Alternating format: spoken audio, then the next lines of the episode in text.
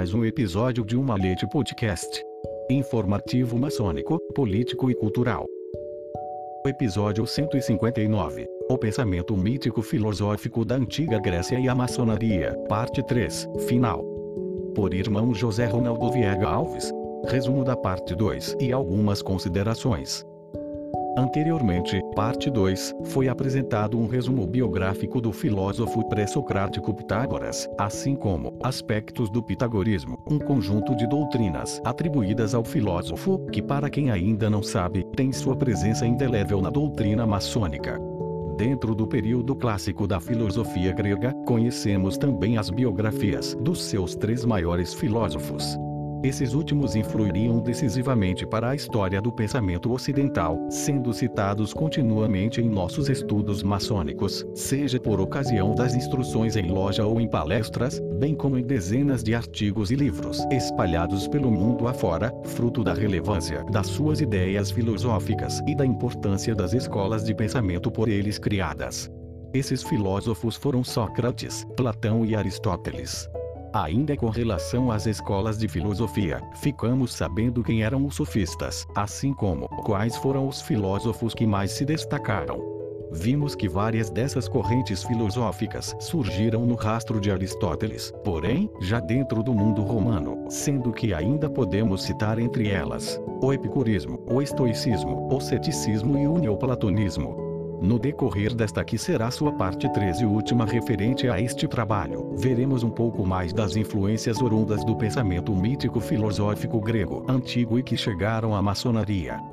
Tanto na parte 1 como também na parte 2 desta peça de arquitetura, enfatizamos a respeito da importância do maçom em se dedicar aos estudos visando a sua formação intelectual. Os 15 minutos de instrução nas sessões ordinárias, mesmo quando cumpridos na íntegra, é certo que não são totalmente suficientes para proporcionar aquilo que poderíamos classificar como ideal em termos de cultura maçônica. As leituras complementares é que nos darão o lastro cultural necessário e ajudarão a entendermos melhor os diversos temas abordados e se torna essencial uma disposição geral para colaborar nesse sentido. O incentivo, a motivação, tanto de parte dos irmãos primeiro e segundo vigilantes, mais diretamente ligados e envolvidos com a administração das instruções em loja, como do próprio venerável mestre e dos demais irmãos mestres. A missão é de todos quando o objetivo é oferecer e praticar a melhor instrução e ao mesmo tempo estimular os irmãos aprendizes e companheiros ao estudo com o propósito de ajudar a entender e a solidificar melhor essa que deveria ser uma prática contínua. Transcrevo alguns dos sábios comentários do irmão Birajara de Souza Filho, também relacionados à cultura maçônica e aos ensinamentos maçônicos.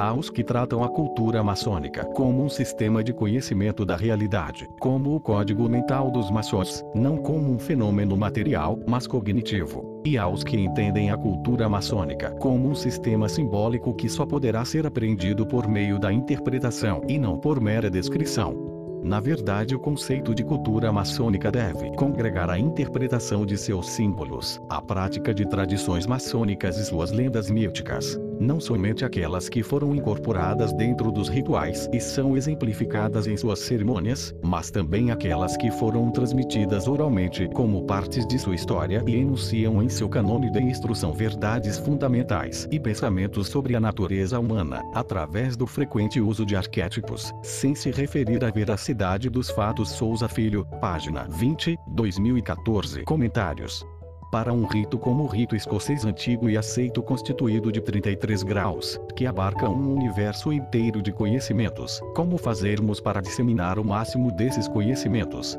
Certamente, é uma questão que pode gerar discussões que vão se tornar complexas. Mas, não vamos abandonar o foco do trabalho aqui. Fica a pergunta para que se pense sobre o assunto. O irmão Birajara de Souza Filho, no parágrafo logo acima, se referiu ao uso frequente de arquétipos, que servem para ensinar as verdades fundamentais e pensamentos sobre a natureza humana. Arquétipos, mitos e símbolos têm uma relação muito próxima. Todos são conceitos muito presentes no âmbito da doutrina maçônica. E o que é mesmo um arquétipo? Já que estamos falando sobre a Grécia, arquétipo é uma palavra de origem grega, archétipos, significando forma primordial, um conceito para representar o primeiro modelo de algo. Aquilo que chamamos também de protótipo. Se pararmos para analisar a quantidade existente de ensaios, artigos, livros, peças de arquitetura e tudo o mais que é produzido com vistas à propagação da cultura maçônica, além daquela que é ministrada através das instruções em loja, claro, o uso de tais arquétipos se torna uma ferramenta utilíssima, já que facilitam, sobretudo, quando sobre transmitir a ideia mais geral, seja a respeito de um ser ou de um objeto. Vejamos exemplos de arquétipos maçônicos o Templo de Salomão, o mito de Isis e Osíris. Mas, é na descrição do irmão Nicolás Lan que encontramos uma frase que sintetiza muito sobre o arquétipo e o simbolismo maçônico. Na ciência do simbolismo, o arquétipo é a coisa adotada como símbolo, e da qual deriva a ideia simbólica Aslan, página 144, 2012, como disse anteriormente, arquétipos, mitos e símbolos possuem uma relação muito próxima. E não é sobre isso que tratamos grande parte do tempo em maçonaria. As influências do pensamento mítico filosófico da antiga Grécia na maçonaria. As influências da mitologia. O irmão Nicolás Lan em dois dos verbetes que compõem o seu grande dicionário enciclopédico, cita as descrições do grande estudioso maçom Albert G. Mackay, 1807-1881, sobre mito filosófico e mitologia. Nas palavras de Mackay, então, mito filosófico, um mito ou uma lenda quase completamente sem base histórica, inventado com o propósito de enunciar e ilustrar um pensamento ou um dogma particular. A lenda de Euclides nas Old Charges é com toda certeza um mito filosófico. Mitologia é literalmente a ciência dos mitos, definição muito apropriada, pois a mitologia é a ciência que trata da religião dos antigos pagãos, que foi quase completamente fundada em mitos ou tradições populares e contos lendários. O seu interesse para um estudioso maçom procede do constante antagonismo existente entre as duas doutrinas e as dos mistérios primitivos da antiguidade e a luz que os mistérios mitológicos trouxeram para a antiga organização da maçonaria especulativa Aslan Pax. 843, 844, 2012, evidentemente, o misticismo religioso dos gregos antigos, cercado pelas histórias e lendas que foram sendo criadas ao longo do tempo, constituem o todo, ou aquilo designado como mitologia da Grécia Antiga. Há muitas influências da mitologia e do misticismo dos gregos que se refletem no simbolismo e na ritualística maçônica. Relacionado ao que acaba de ser dito, é que o irmão Varoli Filho deve ter concluído que, de certas lendas se podem auferir grandes lições éticas e até iniciáticas Varoli Filho, página 146, 1977. Uma outra presença bastante significativa dentro do simbolismo maçônico, a sabedoria, simbolizada pela deusa Atena e que em loja está representada pelo venerável mestre, a força, simbolizada por Hércules e representada pelo primeiro vigilante e a beleza que é simbolizada por Vênus, representada pelo segundo vigilante.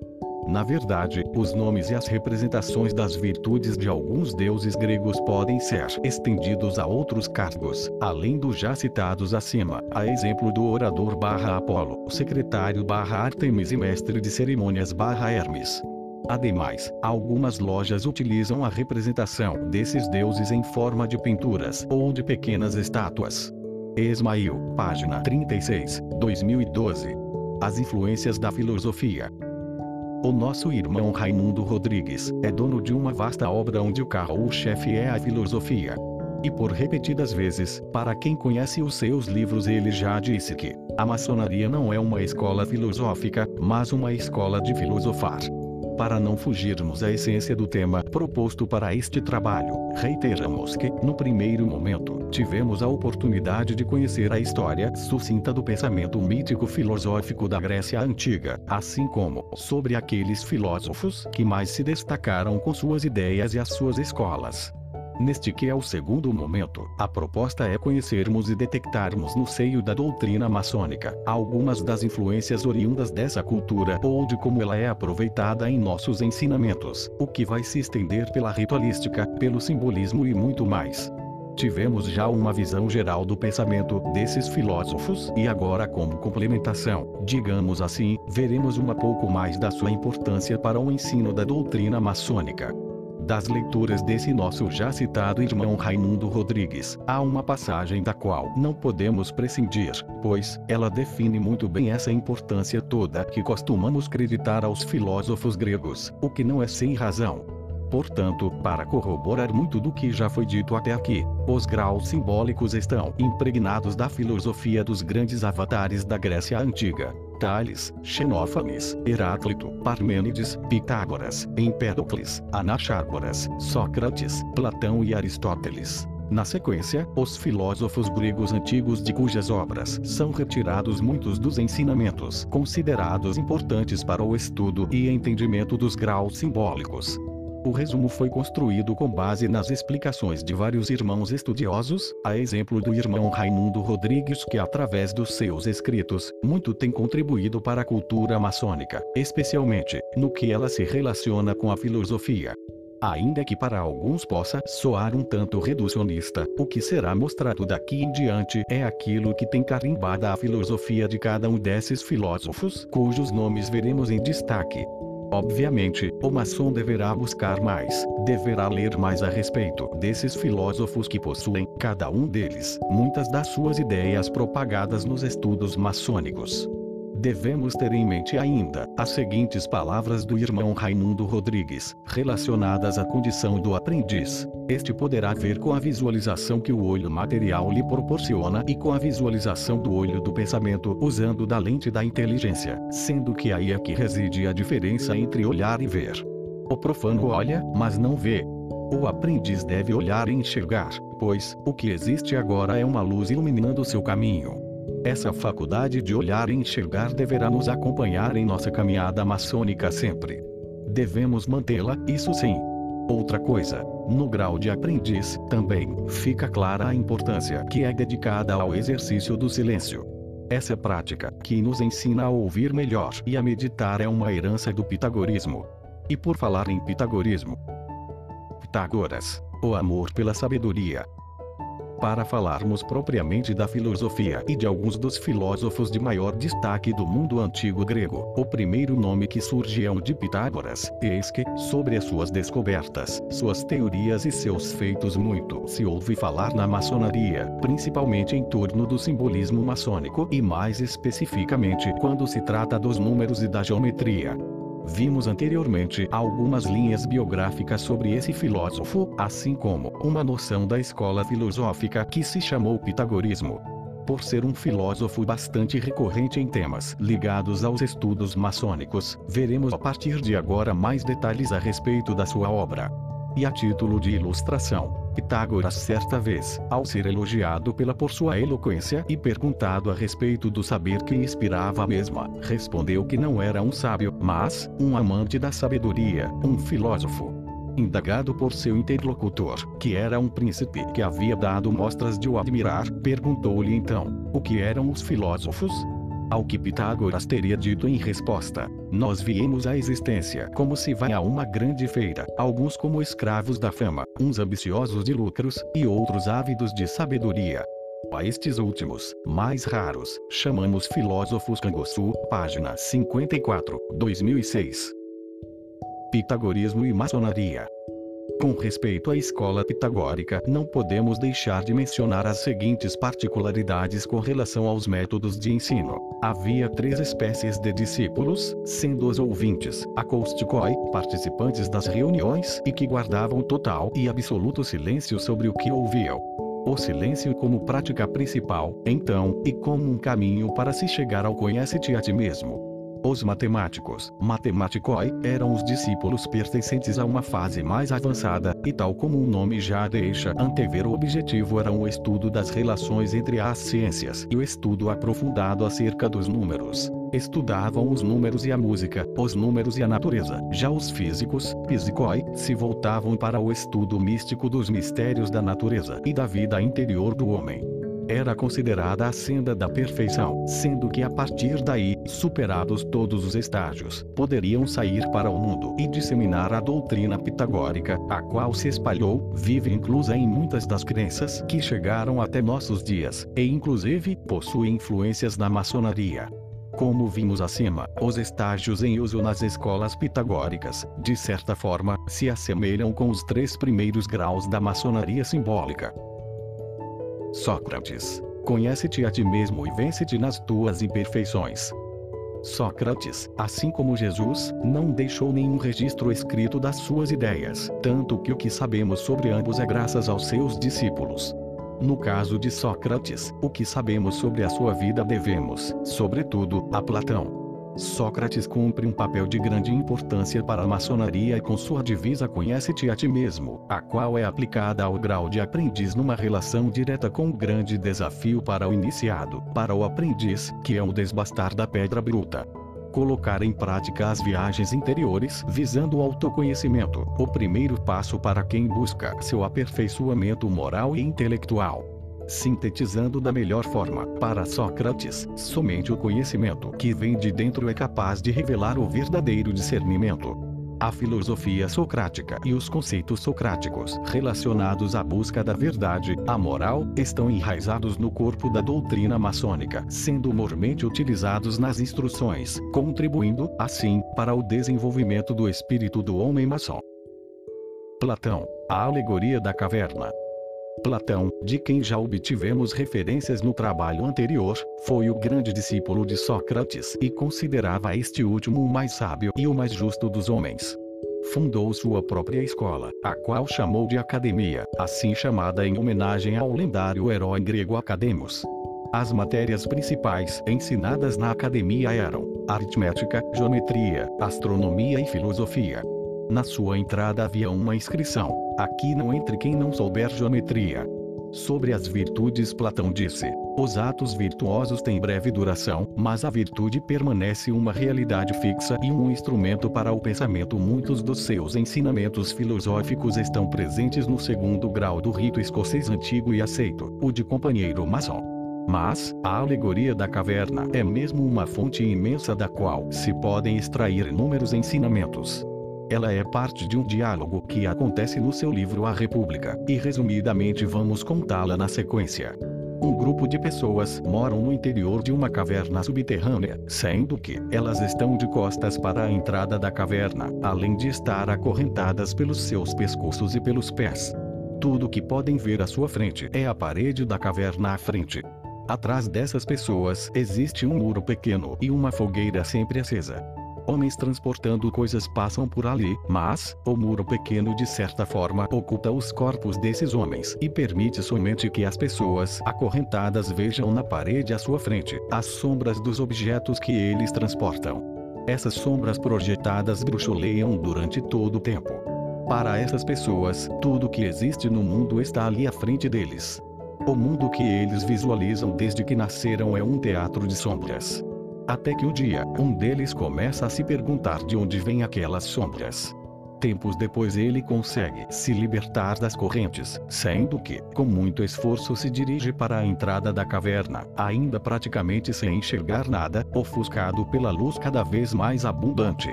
Lá fora, depois de um tempo tentando se acostumar à luz, pode ver, pela primeira vez, o mundo real, algo completamente diferente do que lhe era dado ver lá dentro passeia livremente por entre a natureza, e não para de contemplar as suas belezas.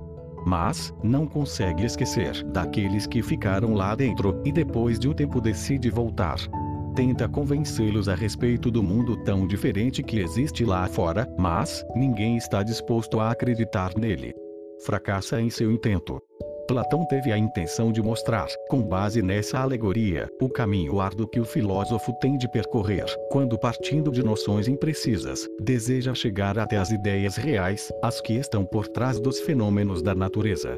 Girardim, página 505, 2008. Comentários. A alegoria pode ser aproveitada para vários ensinamentos maçônicos, e se pensarmos principalmente nas palavras do irmão Raimundo quando comparou a maçonaria com uma escola de pensar, surgem outros desdobramentos. Mas, a primeira pergunta que todos nós, maçons especulativos, devemos nos fazer antes teria que ser: a maçonaria é mesmo uma escola de pensar? Aristóteles. Só através do equilíbrio e da moderação é que podemos nos tornar pessoas felizes ou harmônicas. Aristóteles condenava os extremos e até mesmo sobre as virtudes sugeria para que fosse encontrado um meio termo. Vejamos. Não devemos ser covardes, nem audaciosos, mas corajosos. Coragem de menos significa covardia, e demais significa audácia. Também não devemos ser avarentos, nem extravagantes, mas generosos. Generosidade de menos é avareza e demais é extravagância. Girardim, página 39, 2008. Equilíbrio e moderação devem ser palavras de ordem para o maçom. Uma das suas obras fundamentais e que sobre seu conteúdo todo maçom deveria tomar conhecimento é a que se chama Ética Nicômaco, onde Aristóteles analisa a maneira de agir do ser humano e conclui que o homem em suas ações tem como finalidade maior o bem.